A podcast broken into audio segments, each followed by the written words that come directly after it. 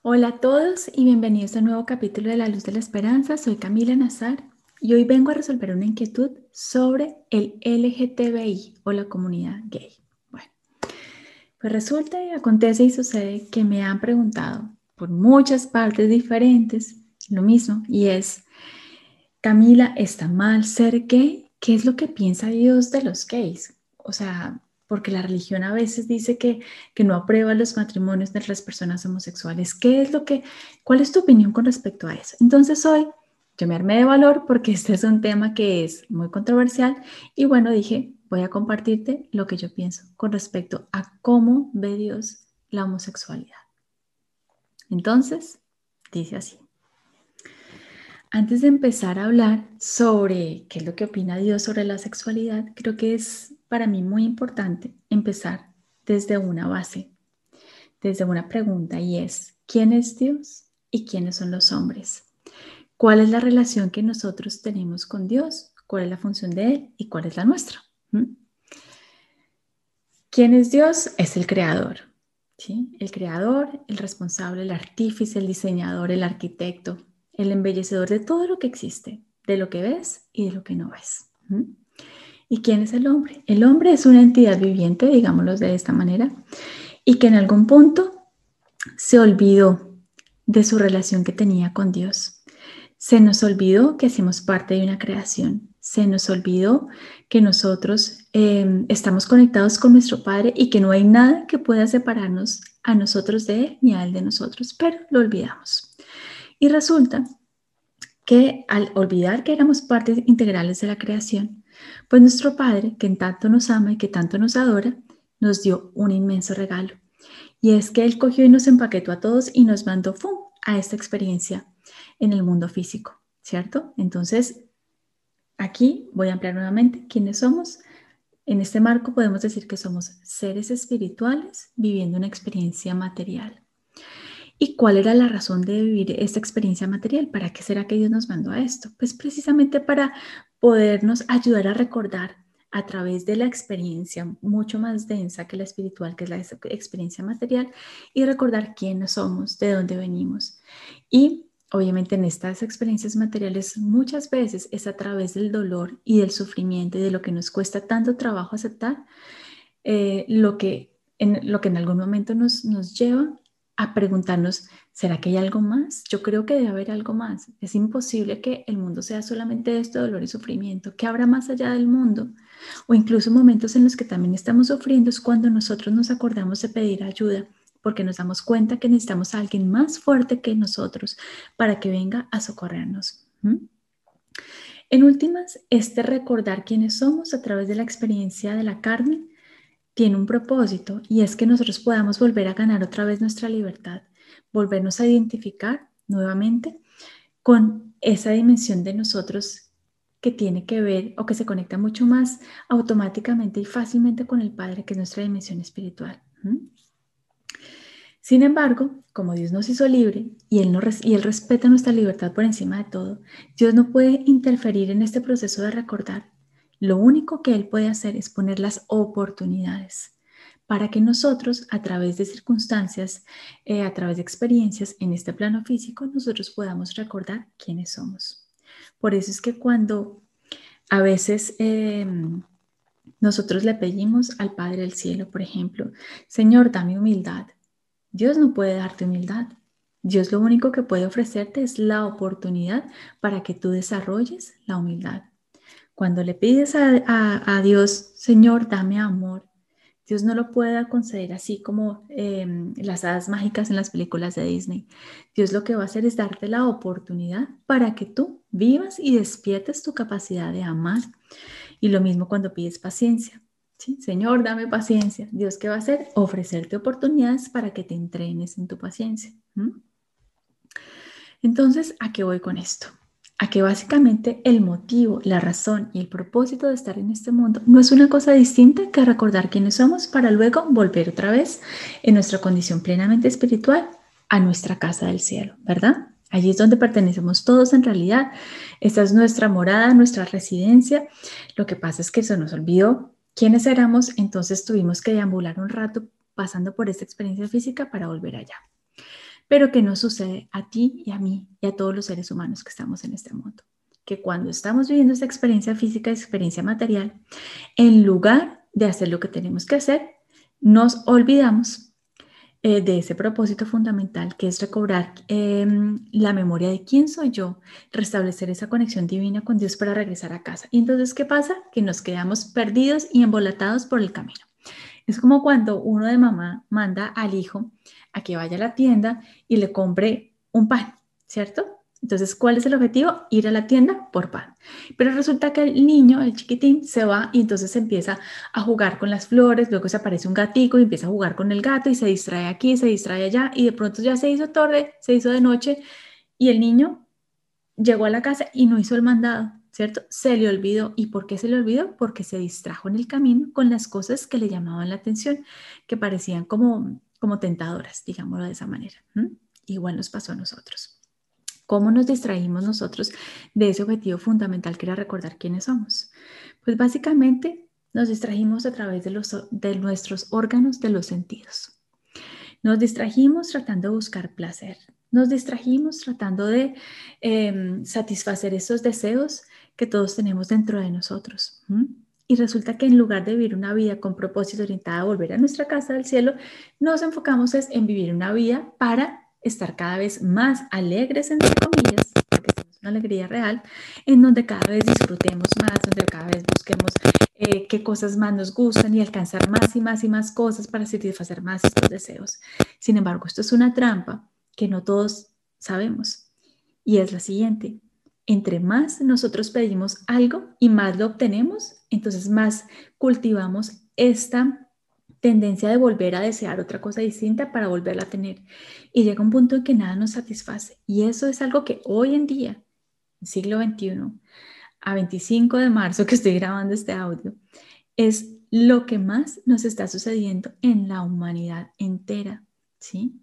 No terminamos de comprar unos zapatos de los que nos antojamos en el catálogo de este o cual almacén y ya queremos ser los siguientes. Y apenas los compramos y los tenemos, el momentico de, de disfrute es chiquitico, ¿cierto? Si lo comparamos con el momento del anhelo que es mucho más grande y mucho más largo. Y ese momentico de disfrute es tan pasajero, ¿sí? Es una alegría que es como, como instantánea y luego se va. ¿Cuándo se va? En el momento en que otra vez yo vuelvo a desear una cosa nueva y ahora me inclino mis deseos, mi atención en poder acceder a eso, en poder tenerlo, poseerlo, ¿verdad? Entonces resulta que quedamos los seres humanos atrapados, ¿sí? En lugar de haber ido como el niño a comprar el pan, quedamos atrapados en todas las distracciones del mundo producto de satisfacer nuestras necesidades, ¿cierto? Y complacer en nuestros sentidos. Bueno, entonces, resulta que eso no es que esté del todo mal, ¿sí?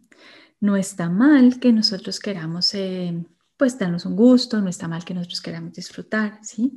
Sin embargo, lo que sí nos genera un poquito como de embolate es cuando nosotros decidimos dedicar toda nuestra vida única y exclusivamente a satisfacer esos sentidos, porque allí sí perdemos completamente el propósito y nos perdemos en la vida, ¿sí? Entonces, volviendo a reconectar con la pregunta inicial, si Dios estuviese aquí, ¿cierto? Ya entendiendo un poco cuál es la relación que tenemos con Dios, nosotros, cuál es el propósito que tenemos en esta vida nuestra, que es recordar y volver a casa. ¿Qué es lo que nos pasa? Nos olvidamos.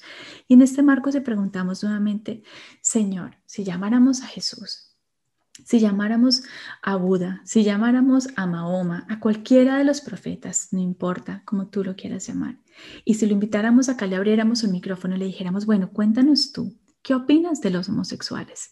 ¿Qué opinas de que a este hombre le guste otro hombre? ¿Qué opinas de que a esta mujer le guste otra mujer?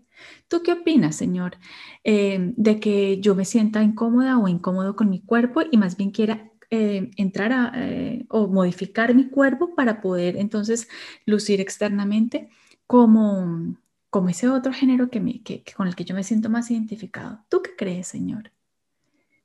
Yo creería con todo mi corazón que Dios nos diría lo siguiente. Se acercaría a nosotros y con un inmenso amor nos diría al oído, despierta, date cuenta de quién eres Recuerda cuál es tu propósito. Tu propósito no es venir aquí a identificarte con tu cuerpo, a ponerle toda la atención del mundo, a si tú te sientes así o así, si te gusta esto, si te gusta aquello. Tu propósito no es venir a ver si te gusta más el helado de fresa, el helado de chocolate o el de limón. Tu propósito no es venir a este mundo a ver si te gustan más los hombres o las mujeres.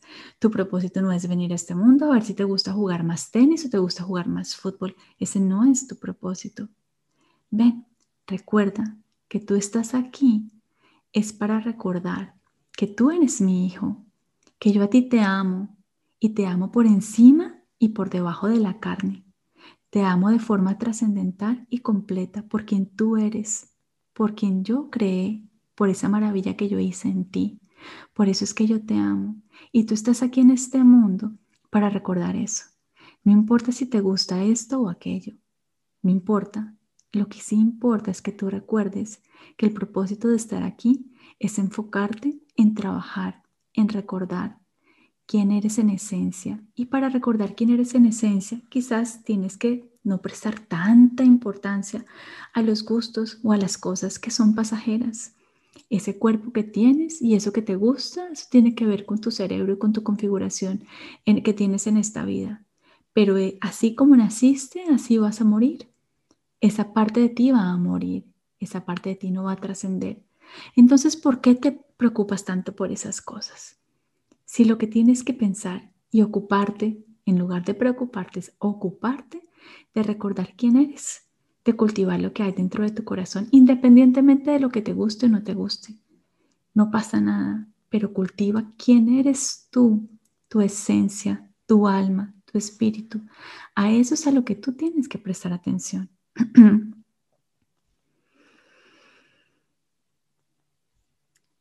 En otras palabras, es como si Dios nos dijera, a ti, a mí, date cuenta de quién eres y empieza a poner todo ese esfuerzo que pones en mirar si te gusta este vestido, si te gusta este cuerpo, si te gusta más este otro cuerpo o esta otra persona. Pon todo tu esfuerzo en identificarte en que te guste cada vez más lo que tú encuentras dentro de ti, dentro de tu espíritu, más allá de tus gustos del mundo. ¿Sí? Te puede gustar una cosa o la otra, pero tu atención, deja de ponerla allí. Ponla en ti, en tu corazón, para que puedas regresar a casa, porque te estoy esperando con un abrazo inmenso, porque te amo. Y así como en la Biblia está escrita la parábola del hijo pródigo, donde Jesús, todos somos hijos pródigos, no solamente los homosexuales, los heterosexuales también, es, es que todos, para Dios no existen los colores, las razas, las sexualidades, para Dios solo existen los corazones y la esencia lumínica. Y Dios te está esperando a ti, como me está esperando a mí. No importa si a ti te gusta algo o a mí me gusta otra cosa. Nos está esperando a todos juntos, porque Dios no se ocupa de las cosas superficiales del mundo, ¿sí? Como son los gustos. Estos son cosas relacionadas con lo sensorial, que en algún punto del audio te expliqué que son las cosas que nos distraen de nuestro propósito central. No estamos aquí para ocupar toda nuestra vida en hacer devociones al cuerpo, devociones a nuestra sexualidad, devoción a lo que nos gusta, devoción a lo que no nos gusta. Estamos aquí para cultivarnos en esencia, ¿sí? Y para tener una devoción con Él, con Dios, porque nos ama y nos espera, así como te decía en la parábola del Hijo Pródigo. Dios nos espera a todos con una fiesta inmensa, con la felicidad que volvamos a casa, ¿sí? no importa lo que te guste o lo que no. Yo me pregunto, ¿cómo sería este mundo si tomáramos con igual relevancia, si tomáramos con igual interés, con igual pasión, ¿sí? Esa identificación con el espíritu, con nuestra alma, con lo que Dios vive en nosotros, que es tu corazón, tu alma, tu luz, tu esencia, la forma en la que tú puedes servir y compartir con la sociedad, no importa quién sea, la forma en la que tú puedes construir, la forma en la que tú puedes llevar un granito de esperanza, un granito de luz, con lo que puedes llevar un abrazo, con la que tú puedes ayudar, ¿sí? Aliviar el sufrimiento de los demás. Eso lo ve Dios. ¿Qué pasaría si nosotros tomáramos todo ese esfuerzo que ponemos en eh, prestar atención a nuestros gustos, a nuestro cuerpo, a nuestro look, a nuestra moda, a nuestro pelo, ¿sí? ¿Qué pasaría si todo ese esfuerzo lo pusiéramos a cultivar el espíritu? ¿Cómo sería este mundo si nos identificáramos con la misma pasión con el espíritu con la que nos identificamos con el cuerpo? Creo que sería un mundo muy diferente. Y quizás creo que sería un mundo que iría más, de la, más allá de la carne. Creo que sería un mundo más enfocado en cuidar lo que trasciende. Y eso implicaría que seguramente cuidaríamos más también nuestro planeta, ¿verdad? Seríamos seguramente más compasivos, seríamos más alegres, seríamos más humildes, haríamos menos diferencias entre los unos y los otros, porque a la final, ¿qué es lo que nos separa? ¿Sí? Esta, esta, ilusión de que somos aparte porque tenemos cuerpos distintos, pero en realidad si nos ponemos a ver, si te pones a recordar los momentos en los que tú te hayas conectado profundamente con ese otro amigo, con tu pareja, con tu mamá, con tu papá, y cuando entras a su corazón, te das cuenta que los miedos, los temores, las ansiedades, las inseguridades que tiene el otro son las mismas que tienes tú. Y las que tienes tú son las que tenemos todos. Somos más parecidos que diferentes. Somos más iguales que distintos.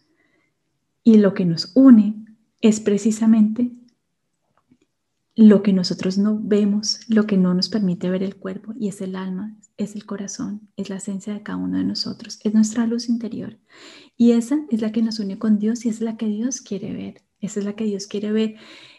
No, no es que Dios quiera ver, Él ya la ve. Esa es la que Dios quiere que tú veas para que tú recuerdes quién eres y puedas regresar a casa. Dios te ama a ti, no importa lo que te guste, no importa lo que hagas, así te equivoques, Siempre hay una nueva oportunidad, siempre hay un nuevo momento para comenzar y estoy hablando más allá de la sexualidad, estoy hablando de la generalidad de la vida. Así que hoy yo te invito a que te unas a esta causa de cultivar el espíritu. No es fácil, muchas veces nos pasa otra vez que nos mandan a comprar el pan y nos distraemos por el camino porque pasó la mariposa bonita, porque está lloviendo, porque hizo frío, porque me encontré con el amigo, en fin. Esta vida es la vida de las distracciones pero yo te invito a que a pesar de que no sea fácil, trates de enfocarte y de esmerarte en descubrir esa luz que eres tú en esencia, para que de alguna manera lo contribuyas al bienestar no solamente tuyo, sino al de toda la humanidad. En la medida en la que tú recuerdes quién eres, ayudarás a los demás a hacer lo mismo y así todos podremos regresar. Te mando un abrazo, un saludo muy especial donde sea que tú estés. Te invito a que me sigas en mi canal de YouTube Allí me encuentras como Camila Nazar. Puedes encontrar ahí otros videos, algunas clases de yoga, algunas otras reflexiones, cosas que te pueden interesar. Y eh, si quieres comunicarte conmigo, si quieres enviarme una pregunta, si quieres contactarme, eh, puedes encontrarme en la siguiente dirección electrónica info nazar con doble S.